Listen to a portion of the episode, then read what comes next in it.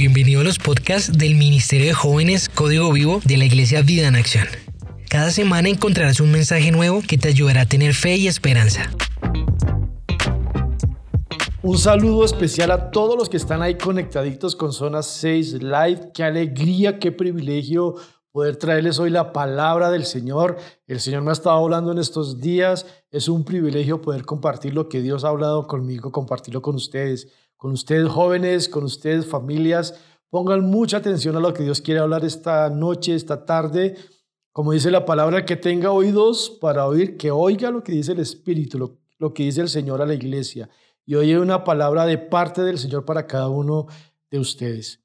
Y quiero empezar haciéndoles dos preguntas. La primera, ¿usted quisiera tener una vida plena, sentirse realizado? Piense por un momento. Si la vida que está viviendo en este momento es una vida plena y se siente totalmente realizado. Si está sacando adelante, si tiene todo lo que quisiera tener, si está sacando adelante todo lo que debiera sacar adelante.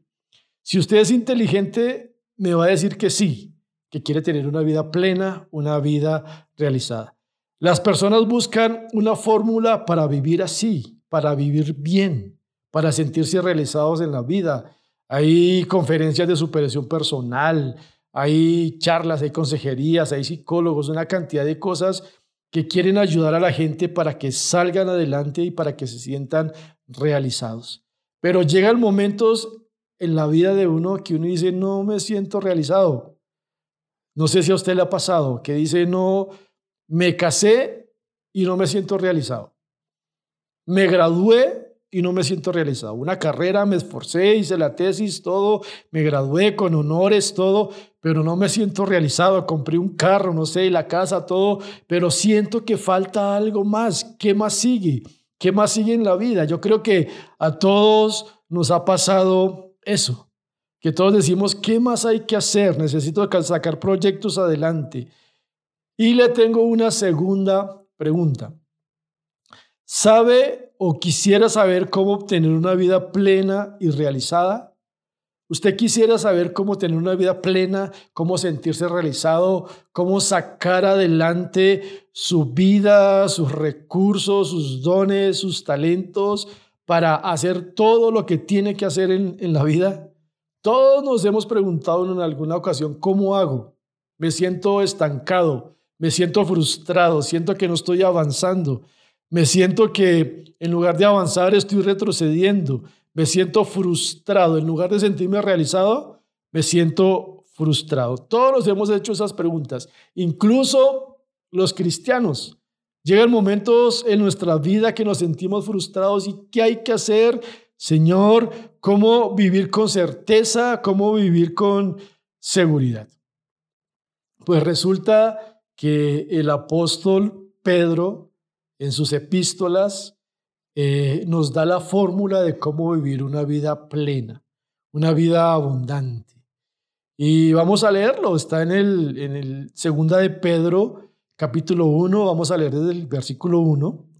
Yo, Simón Pedro, esclavo y apóstol de Jesucristo, les escribo esta carta a ustedes que gozan de la misma preciosa fe que tenemos. Esta les fue concedida debido a la justicia e imparcialidad de Jesucristo, nuestro Dios y Salvador. El apóstol Pedro sabía que pronto iba a morir, como el canto del cisne. Sabía que pronto iba a morir como como le pasó al apóstol Pablo en segunda de Timoteo, él sabía que estaba pronto a morir, por eso dio unas instrucciones. Aquí el apóstol Pedro también sabe y, tiempo después murió, murió crucificado. Y eh, en esta carta se presenta como siervo de Jesús. Empieza hablando yo, eh, Pedro, siervo de Jesús, pero en el, en el original dice esclavo de Jesús. Él se presenta como un esclavo por amor. En ese tiempo existía la esclavitud, había momentos en que podían ser libres, los esclavos se podían ir para sus casas, podían hacer sus cosas, pero había esclavos que amaban tanto a su amo, que llevaban tanto tiempo con él y los amaban tanto que decían, yo no me quiero ir de esta casa, quiero seguir siendo esclavo por amor. Y así estaba el apóstol Pedro, un esclavo por amor, un servidor de Jesús. Servía, amaba al Señor Jesús. Les escribo esta carta a ustedes que gozan de la misma preciosa fe que tenemos. Dice esa preciosa fe, ese conjunto de verdades llamado Evangelio. Cuando aquí habla el contexto de fe, en esta epístola y en lo que estamos leyendo, habla de lo que hemos creído, de la fe que profesamos, de ese Evangelio precioso que nos han presentado. Ese evangelio precioso que ha llegado a nuestra vida, que nos han predicado. No sé cómo tú llegaste al Señor Jesús. Si tú no conoces al Señor Jesús, hoy le vas a conocer. Pero no sé si recuerdas ese día que te fue predicado el Evangelio, que conociste del Señor Jesús, que vino sanidad, liberación, vida eterna a tu vida. Aquí está hablando el apóstol Pedro diciendo ese precioso evangelio, esa fe en la que tú crees, la que creemos nosotros, decía él, esa preciosa fe que te fue presentada, que tienes ahora. Esta fe les fue concedida debido a la justicia e imparcialidad de Jesucristo, nuestro Dios y Salvador. Esa justicia Dios tenía que hacer justicia con el hombre. El hombre merecía castigo, merecía la muerte. Pero Dios hizo justicia por medio del sacrificio de Jesucristo en la cruz del Calvario. Recuerde que el Señor Jesús llevó nuestros pecados, nuestras maldades, las cosas malas, feas que ha hecho la humanidad. El Señor Jesucristo las llevó en la cruz del Calvario. No importa cuán grande haya sido el pecado, todo eso lo llevó el Señor Jesús en la cruz del Calvario, donde perdonó nuestros pecados, donde nos dio libertad y no solo nos dio libertad como cualquier criminal, como un criminal que le dan libertad, que sale de la cárcel, que cumplió una pena, salió de la cárcel y no, no, no sabe qué hacer, incluso sale catalogado como delincuente muchas veces y sale a hacer el mal. Aquí Dios nos trajo libertad, pero no solo eso, sino que nos dio una posición delante de Dios. Nos dio dignidad, nos rescató, nos restauró, nos liberó, nos levantó por medio de esa justicia hermosa, por medio de ese sacrificio de Jesucristo en la cruz del Calvario, Dios cambió nuestra identidad. Y versículo 2 dice que Dios les dé cada vez más gracia y paz a medida que crecen en el conocimiento de Dios y de Jesús, nuestro Señor. Y noten lo que dice aquí el apóstol Pedro. Gracia y paz. Gracia y paz siempre se escribe en la Biblia en ese orden. Primero está gracia y después está paz. Por su gracia fuimos salvos. La gracia es un favor, es un regalo de Dios. La gracia es el favor de Dios con nosotros a nuestro favor, el cielo a nuestro favor.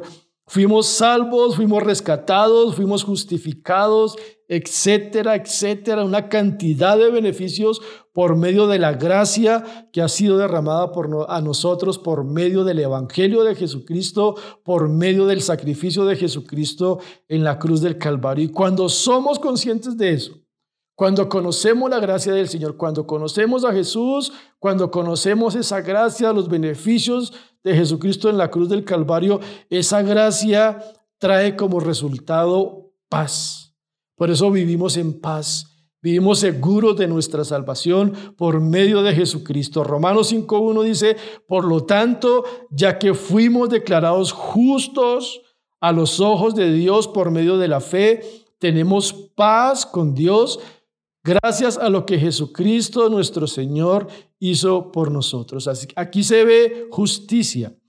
Aquí se ve la justicia y se ve la, la fe que ponemos en Jesús y eso trae paz, paz a nuestro corazón.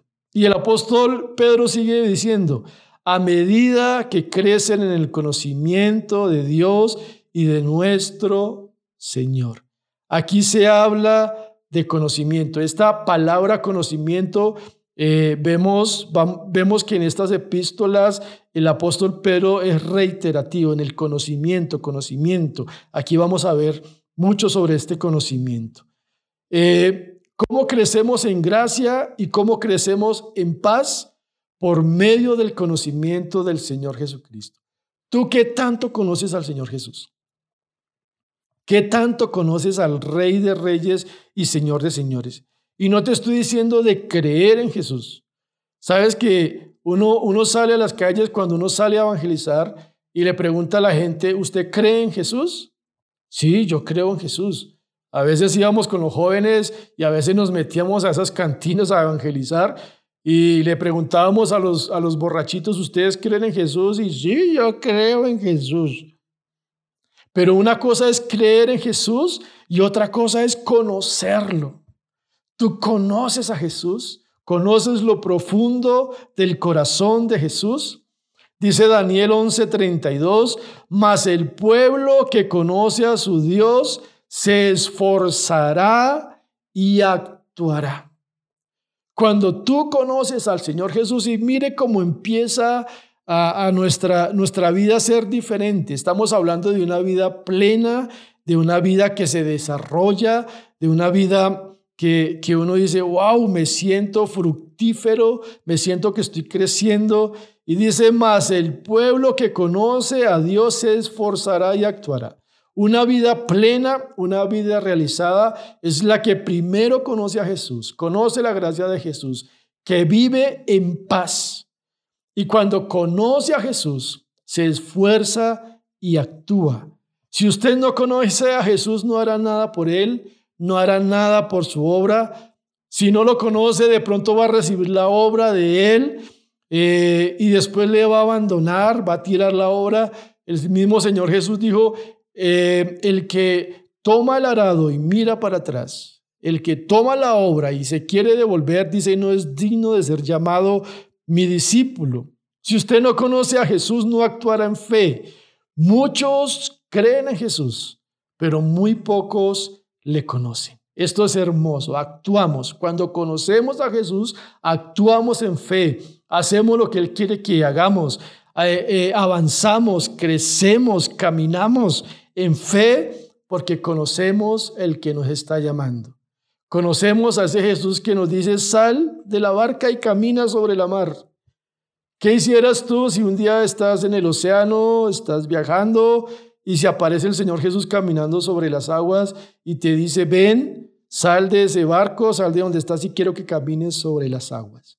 Ese mismo Jesús nos dice hoy, quiero que salgas, quiero que camines, quiero que avances, que conquistes, porque el pueblo que conoce a Jesús se esforzará y actuará. Nos esforzaremos para sacar un ministerio adelante, nos esforzaremos para sacar la familia adelante, nos esforzaremos para el estudio, para el trabajo, pero conociendo a Jesús.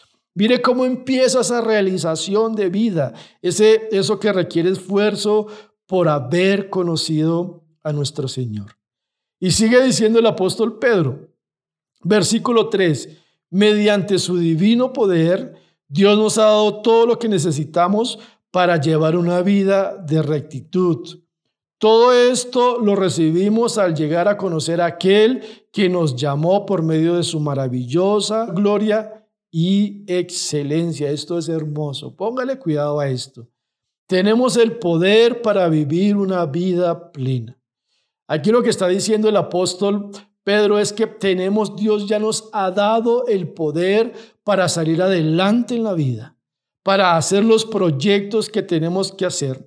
No esa realización que ven del mundo, que ven del sistema, sino esa realización que viene de parte de Dios, que es una realización mucho mayor.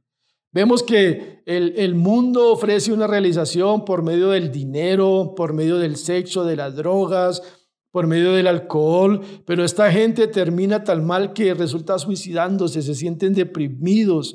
Eh, es tremenda la vida que se vive apartados del Señor.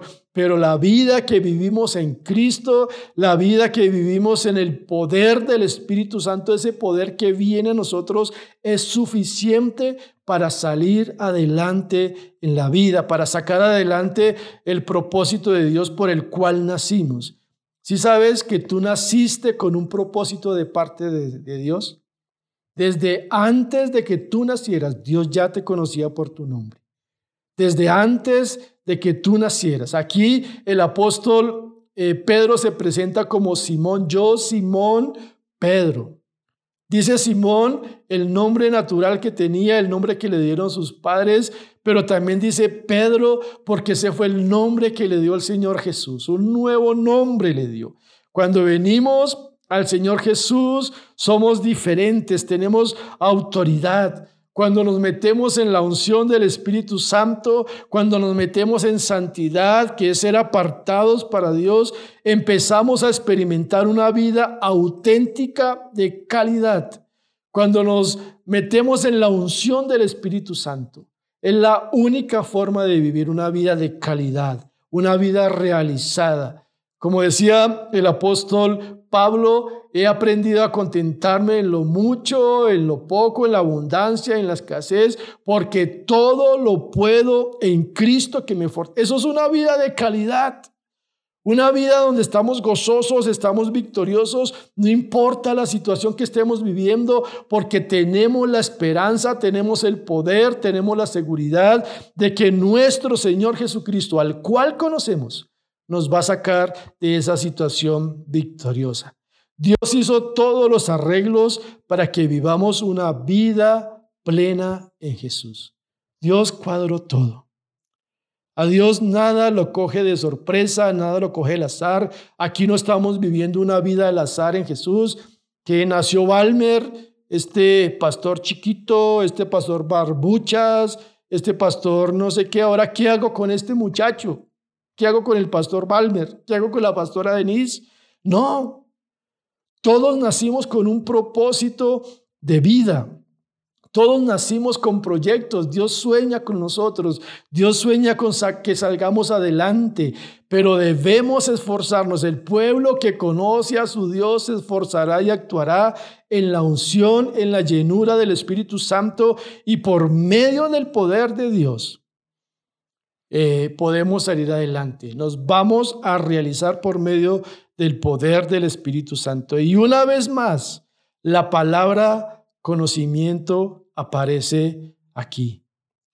Llegar a conocer, dice, al llegar a conocer a aquel que nos llamó por medio de su maravillosa gloria y excelencia, por medio de Jesucristo, ese poder que se derrama en nosotros. Todo esto lo recibimos al llegar a conocer a aquel que nos llamó por medio de su maravillosa gloria y excelencia. Versículo 4. Y debido a su gloria y excelencia nos ha dado grandes y preciosas promesas. ¿Qué promesas te ha dado Dios a ti? Recuérdalas ahí en un momentico. No sé qué, qué promesas te ha regalado el Señor. Esas promesas hacen posible que ustedes participen de la naturaleza divina y escapen de la corrupción del mundo causada por los deseos humanos. hablamos de una fe preciosa, el apóstol Pedro habló de una fe preciosa y ahora también dice de preciosas promesas. Cuando conocemos a Jesús, cuando vivimos nuestra fe, vivimos el Evangelio de Jesucristo, hay muchas promesas preciosas que de las cuales podemos disfrutar. El que viene a mí no le echo fuera. Eso es una promesa de Dios. Venimos a Él, Él nos abraza, Él nos recibe, como ese padre recibió al hijo pródigo.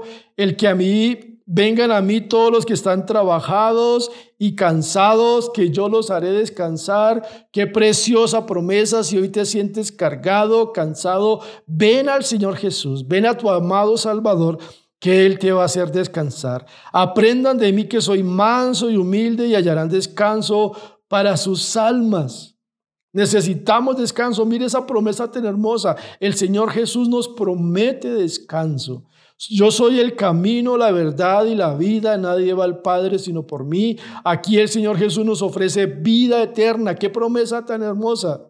La gente está buscando el elixir de la eterna juventud, está buscando la fórmula para ser joven toda la vida, pero aquí el Señor Jesús nos está ofreciendo vida eterna. También dice que por su llaga fuimos nosotros curados, tenemos la promesa de sanidad. Si en este momento estás enfermo, déjame decirte que el Señor Jesús tiene promesa para ti de sanidad y te va a sanar porque Él llevó en la cruz del Calvario nuestras enfermedades y nuestros pecados. Seremos como árboles plantados. Esta promesa me gusta mucho y la nombro mucho.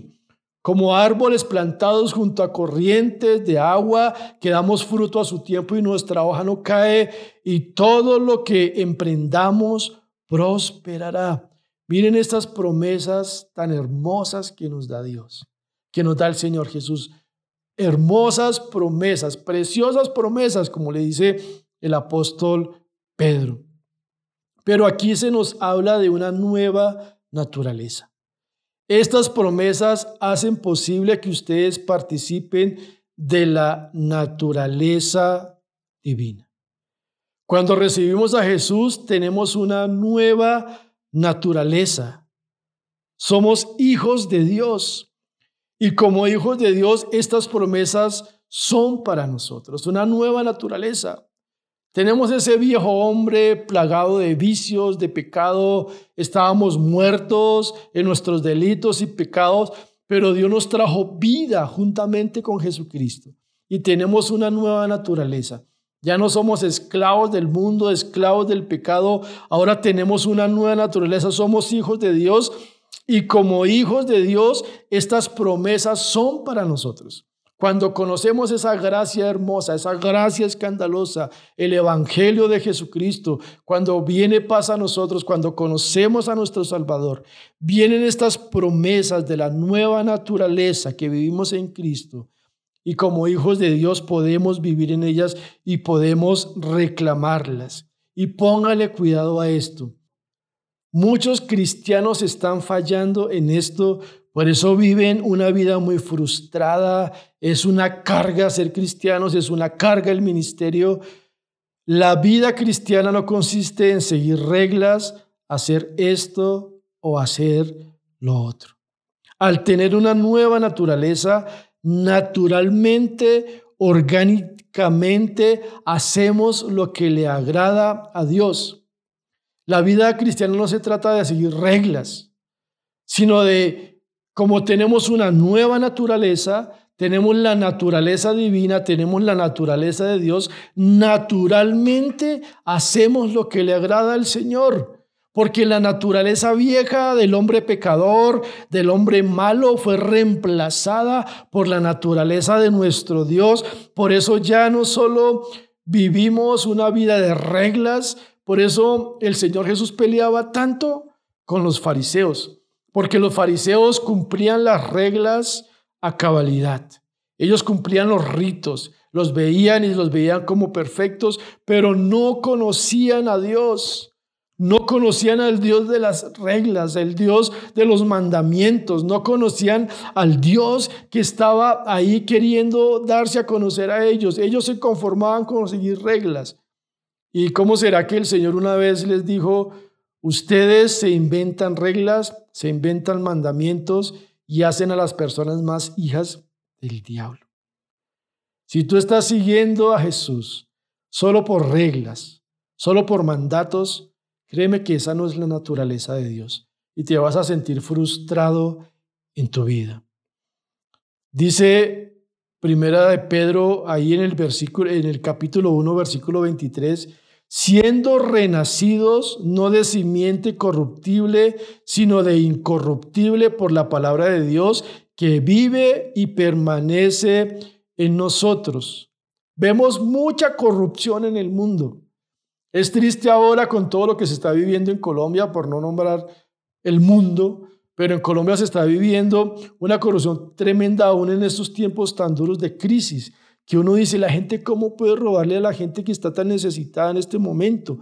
Pero hay mucha corrupción y la corrupción del mundo es aquella que está en el interior, esa que lleva a los malos deseos del amor al dinero, el desorden sexual, las mentiras, la corrupción del mundo, de la naturaleza que no es de Dios. Cuando no es de Dios es corrupta, se corrompe fácilmente, se destruye se deshace. Dice, estas promesas divinas nos hacen libres de la corrupción. Algunos solo tienen rituales de los domingos, pero su corazón sigue corrupto. Déjame preguntarte, hoy es, el, es la zona 6 de preguntas. ¿Tú tienes una nueva naturaleza en Cristo o aún sigues viviendo bajo la corrupción del mundo? Porque dice que cuando conocemos a Jesús, conocemos la gracia de Jesús, conocemos, vivimos en esta fe del Evangelio, ya no vivimos en corrupción. La única forma de apartarse de la corrupción del mundo es teniendo una naturaleza divina que la adquirimos por medio de conocer a Jesucristo, nuestro Dios y nuestro Salvador. Vivir una vida plena en Él. Cuando le conocemos, cuando somos uno con Jesús, esa naturaleza nos ayuda a vivir una vida de santidad, de rectitud. Es tremendo estar preocupados, ay Señor, te estoy fallando, ay estoy en pecado, le estoy fallando a todo el mundo, me estoy portando mal. Es muy aburridor, muy frustrante vivir una vida así. Pero cuando vivimos en Cristo, cometemos errores, claro que vamos a cometer errores, pero no practicamos el pecado que es constante y venimos a Jesucristo y le decimos, perdóname Señor, perdóname papá, lávame con tu sangre, Señor Jesús. Versículo 5. En vista de todo esto, esfuércense al máximo por responder a las promesas de Dios, complementando su fe con una abundante provisión de excelencia moral la excelencia moral con conocimiento, el conocimiento con control propio, el control propio con perseverancia, la perseverancia con sumisión a Dios. Dice el apóstol Pedro, esfuércense al máximo. Y otra pregunta, ¿cuánto te estás esforzando para vivir para Dios? ¿Cuánto te estás esforzando por sacar adelante un ministerio? Por sacar adelante un llamado, por sacar adelante lo que Jesús ha puesto en tus manos. Aquí el apóstol Pedro no dice solo esfuércense, sino esfuércense al máximo. La vida cristiana es un asunto muy serio. Dios se lo toma muy en serio. El Señor Jesucristo se toma muy en serio nuestra vida cristiana, nuestro llamado. Si la vida pudiera compararse con un plan de estudios, nosotros la hemos convertido en una especie de actividad pre-extra escolar, perdón. O sea que tengo mis estudios, pero si puedo hacer esto, lo hago. Tengo el ministerio, tengo mi trabajo, tengo, pero si tengo tiempo para hacerlo de Dios, lo hago. Pero resulta que no es así. Pero dijo que es algo en lo cual habría que poner todo el empeño y diligencia. Hay gente, hay cristianos que le ponen más empeño a sus estudios, a su trabajo, a, esas cosas que a la vida cristiana, que la vida en Dios.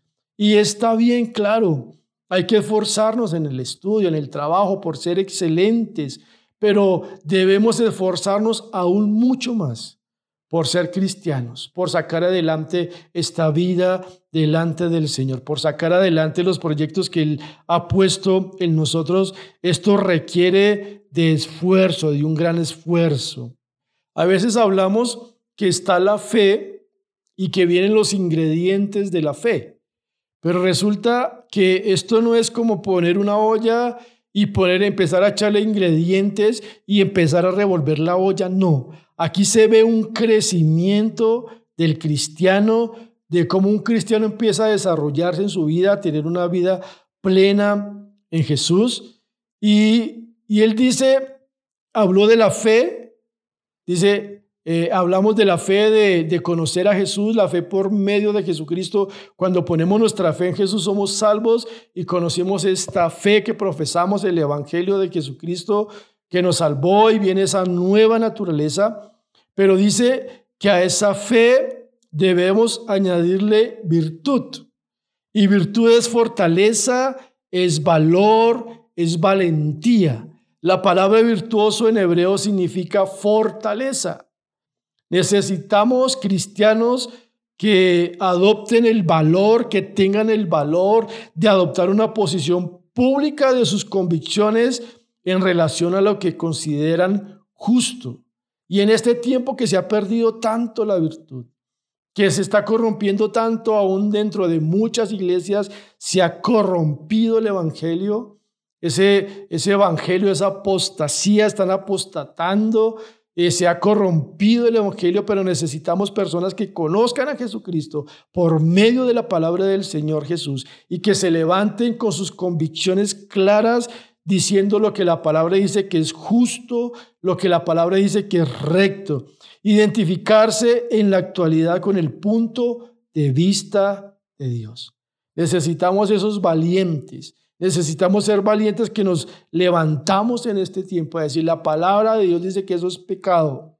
Yo no sé en este tiempo que viene con todas, con tantas ideologías, con tantas depravaciones que se están levantando, incluso muchas de ellas ya las están aceptando eh, en la sociedad y hay ley que las ampara, cosas que son depravadas, y la sociedad está empezando a ver esas cosas como normales, cosas que Dios aborrece, que son pecado, las están empezando a ver normales, pero necesitamos jóvenes, hijos de Dios, con fortaleza, con valentía, que digan, yo no voy a seguir eso, yo voy a seguir al Señor Jesús y en su palabra dice que eso está mal. Después, a la virtud, añadirle conocimiento. Es conocer a Dios. Es un conocimiento superior. Qué bueno eh, crecer intelectualmente, académicamente, pero hay un conocimiento superior y es el conocimiento de Dios. Es conocer a Dios. En Colosenses 1.9 dice, Así que desde que supimos de ustedes, no dejamos de tenerlos presentes en nuestras oraciones. Le pedimos a Dios que les dé pleno conocimiento de su voluntad y que les dé sabiduría y comprensión espiritual. Mire lo que dice el versículo 10. Entonces la forma en que vivan siempre honrará y agradará al Señor y sus vidas producirán toda clase de buenos frutos. Mientras tanto, irán creciendo a medida que aprendan a conocer a Dios más y más. ¿Queremos dar fruto en la vida? ¿Queremos sacar adelante los proyectos de Dios en la vida? Conozcamos cada vez más al Señor Jesús. Leamos la Biblia, leamos la Biblia todos los días y ahí vamos a dar buenos frutos y vamos a vivir, como dice aquí el apóstol Pablo en Colosenses, una vida que honre y que agrade al Señor. Y después dice, al conocimiento añadan dominio propio. El dominio propio implica sobriedad, moderación, autocontrol. Como creyente necesitamos tenerle control propio en todas las áreas de nuestra vida. Control propio. Control cuando viene la ira, controlarnos. Cuando vienen los deseos de pecar, controlarnos en el poder, como hablamos ahorita, del Espíritu Santo. Hay personas que saben controlarse muy bien cuando están en público, cuando están con otras personas, pero cuando están con su familia se descontrolan, gritan, patalean de todo, no tienen dominio propio. Dice aquí que, que le añadamos, que le agreguemos dominio propio a la fe que creemos, al Evangelio. Paciencia, como leíamos, dice ahí perseverancia en la nueva traducción viviente, en la Reina Valera dice paciencia. Muchos tienen una idea equivocada de lo que la paciencia realmente es. La paciencia no es pararse a esperar que algo suceda. La paciencia no es cruzarse de brazos diciendo, bueno, Señor, estoy tomando una actitud pasiva, incluso a veces una actitud fatalista, pues esperemos a ver qué pasa. No, la, paciencia es la capacidad de soportar las pruebas de la vida. Cuando vienen pruebas a tu vida, cuando vienen momentos de decisión, tú estás ahí firme, Señor, aquí estoy, hay pruebas en mi vida, no sé qué hacer, no sé si este proyecto, esto sea tuyo, estoy orando por este proyecto. ¿Sabe que cuando estamos orando por algo que sea la voluntad del Señor, queremos que Dios nos diga ya, ya, pero aquí dice el apóstol Pedro, añádanle a su fe paciencia. Esperemos a ver qué pasa. Sigamos confiando en el Señor. Sigamos soportando. Paciencia implica resistencia. ¿Qué tanto estás resistiendo en este tiempo? Se apoya sobre el conocimiento. Es lo que les decía, es un crecimiento. Aquí vemos el crecimiento del cristiano. Eh, se apoya sobre el conocimiento y la virtud. La paciencia se apoya sobre el conocimiento en Dios, que Él tiene cuidado de nosotros, que Él no nos dejará, que Él no nos desamparará en la virtud, que es valentía, que es fortaleza, como un árbol que crece y se va desarrollando. Como árboles plantados junto a corrientes de agua, dice la palabra. Y acuerden, recuerden que los árboles empiezan desde pequeñitos y empiezan a crecer. Aquí vamos viendo el crecimiento de un cristiano. Un cristiano debería estar desarrollando la paciencia todos los días. Después dice piedad. A esto añadan piedad. En Efesios 4:13 dice, ese proceso continuará hasta que todos alcancemos tal unidad en nuestra fe y conocimiento del Hijo de Dios, que seamos maduros en el Señor, es decir, hasta que lleguemos a la plena y completa medida de Cristo. ¿Qué es piedad? ¿Qué es ser piadoso? Es, Señor, yo quiero ser como tú. Yo quiero hacer lo que a ti te agrada. Yo quiero vivir como tú vives, Señor Jesús. Como tú viviste en esta tierra, yo quiero vivir. Tú respetaste totalmente al Padre, hacías la voluntad del Padre, lo que le agradaba al Padre, Señor Jesús, tú eso hacías. Yo quiero ser como tú. El, Padre dijo del Señor Jesús, este es mi Hijo amado, el que me complace, el que me trae alegría. Cuando complacemos al Padre, cuando traemos alegría al Señor, estamos viviendo en piedad. Hacer lo que a Dios le gusta. Alabarle. La piedad también contiene en sí misma la idea de inspirar amor, alabanza y adoración a Dios. Cuando venimos y Señor, te adoro, te bendigo. Gracias, papito, por enviar a Jesús. Gracias, papito, porque me amas, eres todopoderoso. Eso también hace parte de la piedad. Nos habla de una dependencia de Dios y de una vida consagrada a Él. Mire cómo vamos creciendo. Mire cómo nuestra vida se va volviendo plena. Versículo 7. La sumisión a Dios en afecto fraternal y el afecto fraternal en amor con todos. El afecto fraternal habla de amarnos los unos a los otros, de amar a mi prójimo, de amar a mi esposa, a mis hijos, a mis papás, de amar a mis vecinos. Dice en 1 de Juan 4, 7, queridos amigos, sigamos amándonos unos a otros porque el amor viene de Dios. Todo el que ama es un hijo de Dios y conoce a Dios. Pero el que no ama no conoce a Dios porque Dios es amor. Dios mostró cuánto nos ama al enviar a su único Hijo al mundo para que tengamos vida eterna por medio de Él. Dios nos ama exageradamente. Te pregunto, ¿tú mereces el amor de Dios? No, no merecemos el amor de Dios, pero Dios todos los días sigue derramando su amor por nosotros. Dice a su fe, sigan añadiendo esto, añadan afecto fraternal, amor por las personas. Cuando tú amas a tus hermanos, amas a tus pastores, a tus líderes, demuestras que estás creciendo en el Señor, que estás madurando. Versículo 8, ya voy cerrando. Cuanto más crezcan de esta manera, más productivos y útiles serán en el conocimiento de nuestro Señor Jesucristo. Si nos queremos sentir útiles para Dios, si nos queremos sentir útiles en esta vida, que servimos para algo, dice que hagamos estas cosas que estamos, que estamos estudiando. Pero los que no llegan a desarrollarse de esta forma son cortos de vista o ciegos y olvida que fueron limpiados de sus pecados pasados. Así que, amados hermanos, esfuércense por, por comprobar si realmente forman parte de los que Dios ha llamado y ha elegido, hagan estas cosas y nunca caerán. ¿Tú quieres nunca caer en la vida? Lee esto. Toma en serio esto que estamos estudiando hoy. Nunca caerás en la vida. No, cuando tú caes, eh, eh, escuché una frase por ahí, eh, perdón, la, la leí en Facebook, que dice que es más valioso el que cae y se levanta que el que nunca ha caído. Que es una frase que no es bíblica. Dice aquí que, y claro, si caemos, el Señor Jesús nos levanta y nos restaure y, nos trae de nuevo a sus brazos. Pero qué bueno fuera no caer. Qué, buena, qué bueno fuera eh, evitarnos esos dolores que trae el caer, ese tiempo que se pierde, volver a empezar. Aquí dice el apóstol, Pablo, el apóstol Pedro, si hacen estas cosas, no caerán. Entonces Dios les dará un gran recibimiento en el reino eterno de nuestro Señor y Salvador Jesucristo.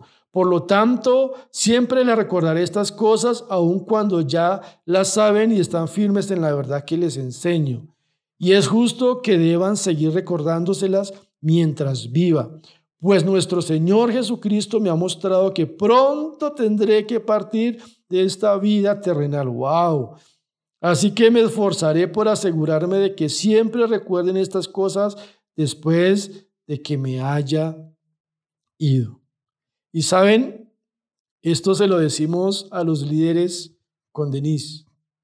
Les decimos, qué pena molestarlos tanto. Qué pena decirles que conozcan más a Jesús. Qué pena decirles que lean más la Biblia, que oren, y hoy les decimos, como decía el apóstol Pedro, me voy a esforzar aún más por decirles estas cosas, que se esfuercen en el ministerio, que se esfuercen en esos breaks, que se esfuercen en esos cafés, que se esfuercen en zona 6, que se esfuercen por sacar la obra de Dios adelante, que se esfuercen por agradar a Dios, que se esfuercen por vivir una vida santa delante del Señor, que vivan el Evangelio que están profesando.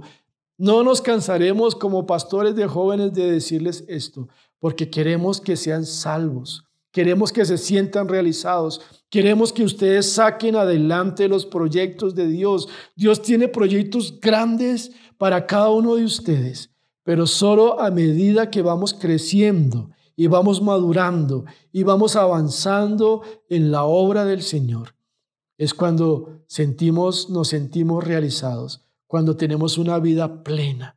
Aquí podemos evidenciar que en Cristo podemos vivir una vida plena, una vida que decimos, wow Señor, me siento realizado, me siento feliz. Vale la pena seguirte. Porque cuando te amamos, cuando crecemos en ti y queremos sacar adelante tus sueños, tú patrocinas esos sueños. Dios quiere que salgamos adelante, pero Dios quiere que crezcamos, que avancemos, que crezcamos en Él. Ahí donde estás, cierra tus ojos. Oh, sayalaba, candalaba, sita, lava, Hoy puedo sentir una presencia tremenda del Espíritu Santo. Primero quiero dirigirme a las personas que no conocen a Jesús. Si tú quieres conocer a este Jesús que nos da vida plena, a este Jesús que quiere realizarnos como hijos de Dios, quiero que hoy hagas esta oración conmigo, hazla con fe. Dile, Señor Jesús, estoy delante de ti te pido perdón por todos mis pecados. Reconozco que he fallado, que he hecho lo malo, pero también sé que tú moriste en la cruz del Calvario por mí. Hoy te pido perdón por todos mis pecados y te recibo en mi corazón, en mi vida, como mi Señor, como mi Salvador. Ayúdame a vivir para ti, ayúdame a crecer en ti. En el nombre de Jesús, amén. Hoy te damos la bienvenida a la familia del Señor Jesús. Aquí abajo vas a encontrar un link donde eh, te pediremos tus datos, queremos contactarnos contigo, saber cómo estás. Ahora quiero que allá las familias donde están cierren sus ojitos y le digan, Señor, yo quiero ser como tú. Dile, Señor, quiero conocerte más, Señor. Ayúdame a crecer en el conocimiento tuyo, Señor. Quiero crecer, Señor, en esta fe que me ha sido dada, en este evangelio que me ha sido dado. Quiero conocerte más, Señor. Quiero salir adelante, quiero sentirme realizado contigo, de la mano contigo. Dile, Señor, te entrego mis frustraciones, te entrego mis temores. Señor, te entrego mi falta de fe, fortalece mi fe, Señor, y ayúdame a crecer como hijo tuyo. Hoy en el nombre de Jesús se va toda frustración de tu vida.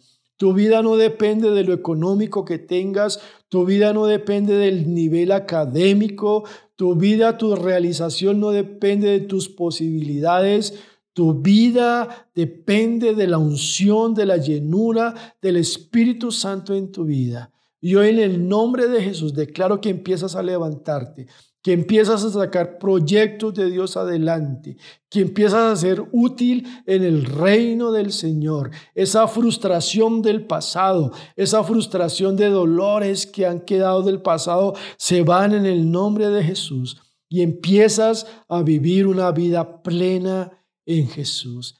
Gracias Señor por estas familias, las bendigo, bendigo a estos jóvenes, Padre Santo, en el nombre de Jesús. Amén. Les amamos familia, les extrañamos y esperamos pronto verlos, abrazarlos. Un abrazo a todos. Bendiciones. Si te gustó este mensaje, compártelo con alguien que necesite ser animado y síguenos en nuestras redes sociales como Código Vivo CC.